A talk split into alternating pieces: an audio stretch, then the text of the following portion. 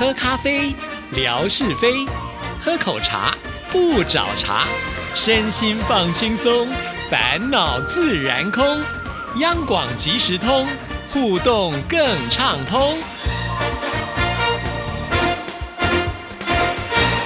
亲爱的听众朋友，大家好，欢迎收听今天的央广即时通，我是谭志毅。今天星期五，生活美学的时刻，文哥来了，文哥你好。Hello，Hello，志毅，还有所有央广即时通的听众朋友，大家好，收听央广即时通，生活好轻松。今天是一月二十号啊，在农历呢是十二月的二十九，也就是在台湾的小年夜。因为呢，自从做了央广即时通的节目呢，跟听众朋友互动比较多，才发现哎，好像呢有些地方的小年夜跟我们的小年夜时间是不太一样的。但是不管怎么样呢，今天文哥来了，就要跟大家先来拜一个早年。是，呃，祝福所有我们央广即时通的好朋友，新年新希望。我们期待大家呢，呃，其实每个人都应该为自己的一个新的三百六十五天，我们说，不管从新历年或者是从农历年开始啊，呃。华人呢是特别特别好的啊，因为我们可以立两次的希望。如果在新历年的时候呢，起步稍微蹉跎了一下下，其实到了这样的一个新春的时刻啊，呃，还是应该给自己啊多做一些个呃鼓舞了啊。就说目标立定下来之后，尤其像吴瑞文了，呃，现在没有在工作职场当中，那我会越来越发现呢。其实要有目标啊，呃，比较容易让自己不伤神。有时候会觉得说啊，自由自在、海阔天空不是很好吗？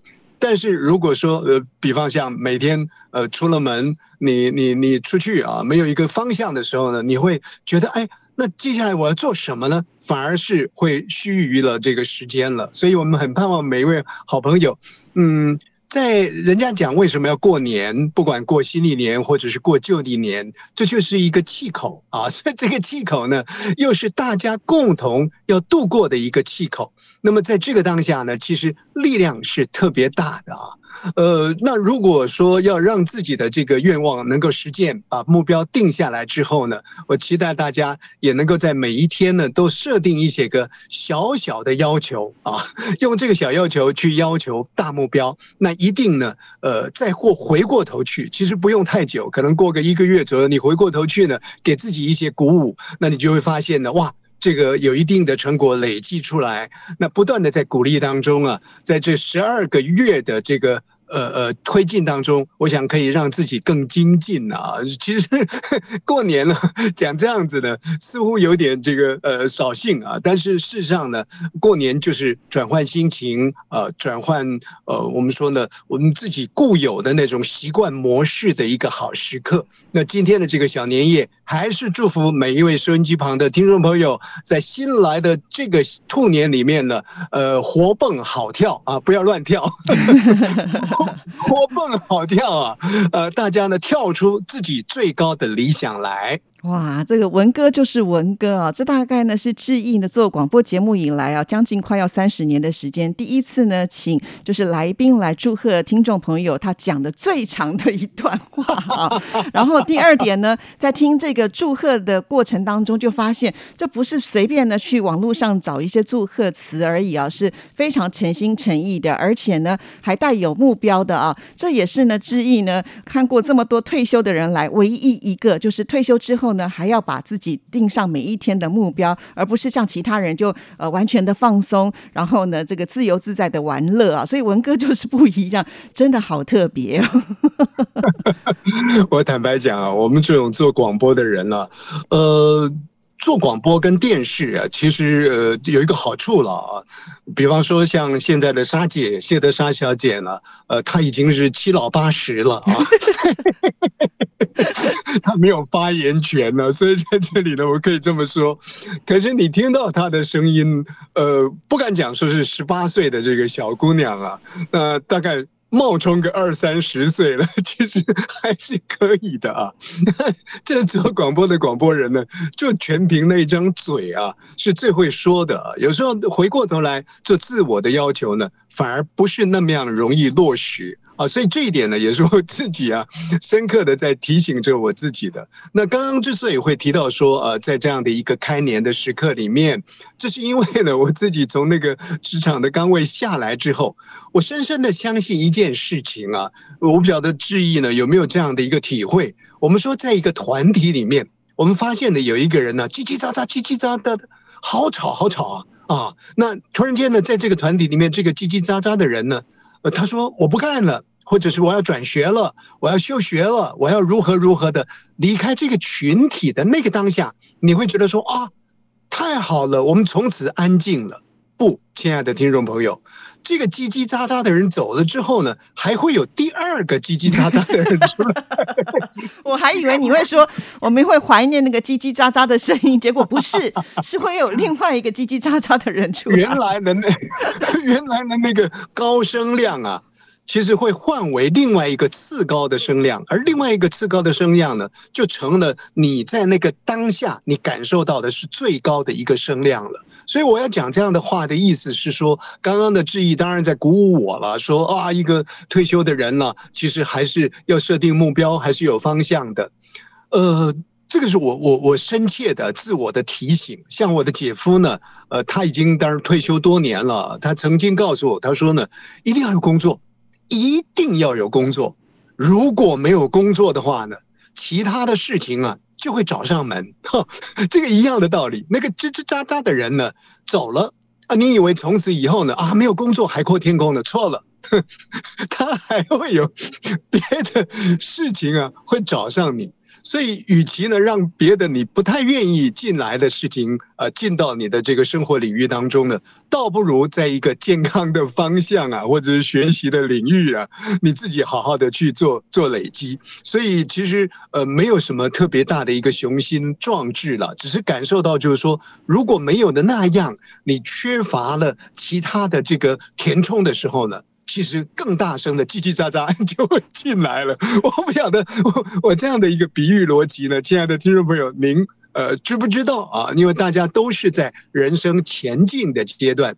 大概对于这样的一个感受呢，不会那么样的一个深刻，但是呢，慢慢随着人生的角色在转换当中啊，其实吴瑞文的这些话，也或者是呢，质疑的一些个演绎，延伸出来的一些话语呢，在您的脑海当中轻轻的听过也好，留在新版也好，有一天都会受用的。哇，这个太了不起了！所以在过年期间呢，给我们这么特别的一种呃这个想法哈，我想今天听节目的听众朋友都。有福了，将来呢，呃，就是到了退休阶段的时候，你一定要想起文哥的这些叮咛跟提醒啊，相信你就会有一个非常美好的退休生活。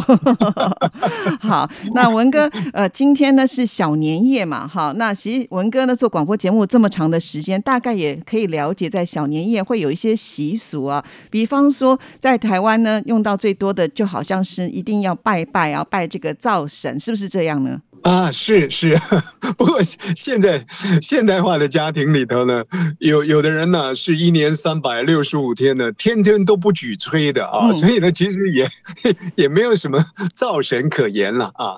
那当然，这样的一个民俗文化，其实它在唤醒着我们对于事事物物的一种一种礼敬吧啊。比方说，我们讲呢啊，这个过年呃，这个元宵节要吃汤圆，那过去的这个习俗里头有说呢，哇，这个。吃吃汤圆了，同时要把汤圆呢分享一些器物，是不是？以前我们也讲过嘛，说把捏好揉好的这个汤团呢，就粘在这个门的上面，表达对于门神的感谢。那有时候呢，从现代人的角度来讲，这有点无稽了啊。但是它是在于呃，不管是蓄养或者是激荡一个人习物爱物的这种这种精神或者是习惯呢。确实是有帮助的啊。那那送灶神，我们刚刚讲过，其实很多人都 也也都没有灶了啊。但是有这样的一个故事典故的一个流传，然后呢，他套接的是告诉每一位哎好朋友，如果你没有好好的去礼敬灶神的时候呢，他就上天演你的坏事，没有演好事啊，就是说说呢，哎，你这个人这个那个的啊，然后呢，就在功过记录簿上面呢，就好好的记录下来啊。所以有有时候呢，你说第一次月考、第二次月考考不好没关系啊，这以前做为非作歹 就算了，等到第三次期末考的时候呢，哎，就必须要呃花点力气了，一样的道理。在这一年的时间里面呢，不管怎么说了，我们对于天地万物，有造神的拜造神，没有造神的拜土地公，再没有土地公的拜自己心里头的这一座大庙。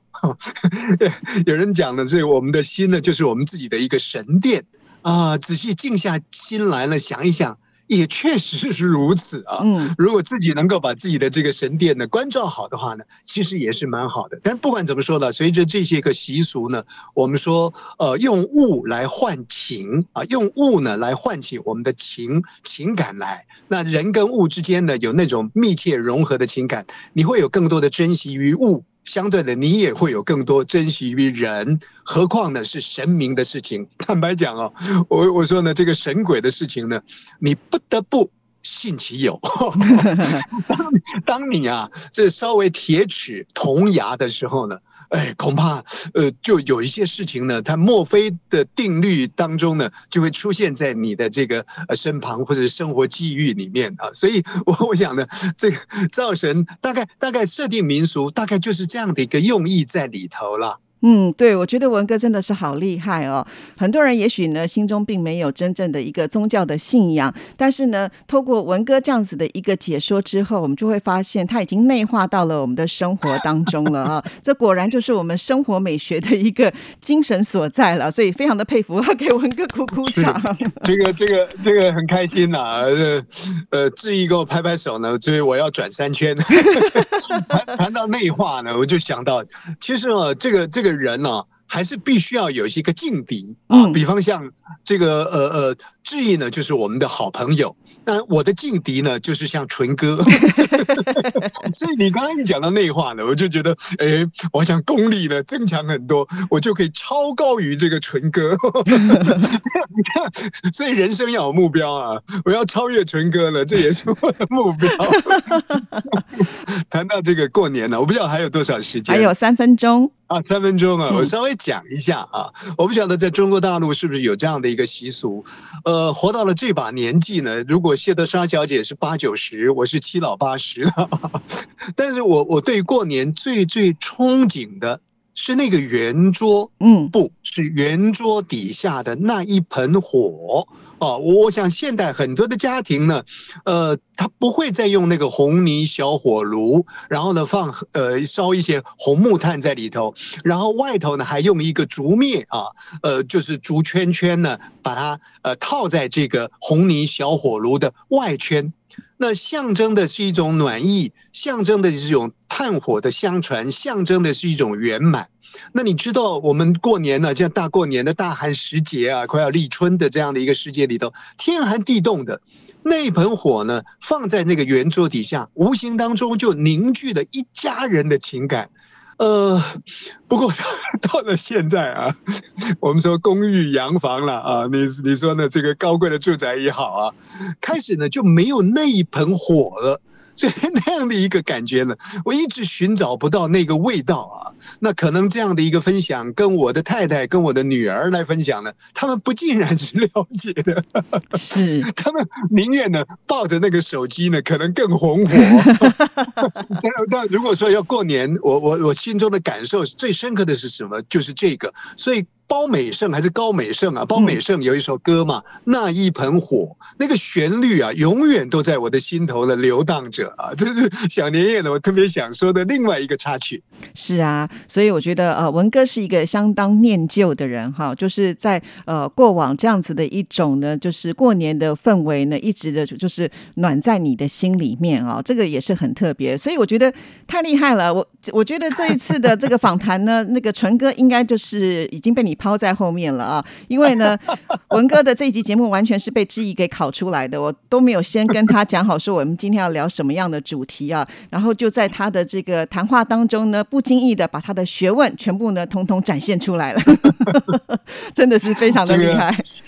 新的一年多学学智意呢，会鼓励人，相互的鼓舞呢，呃，才能够求进步。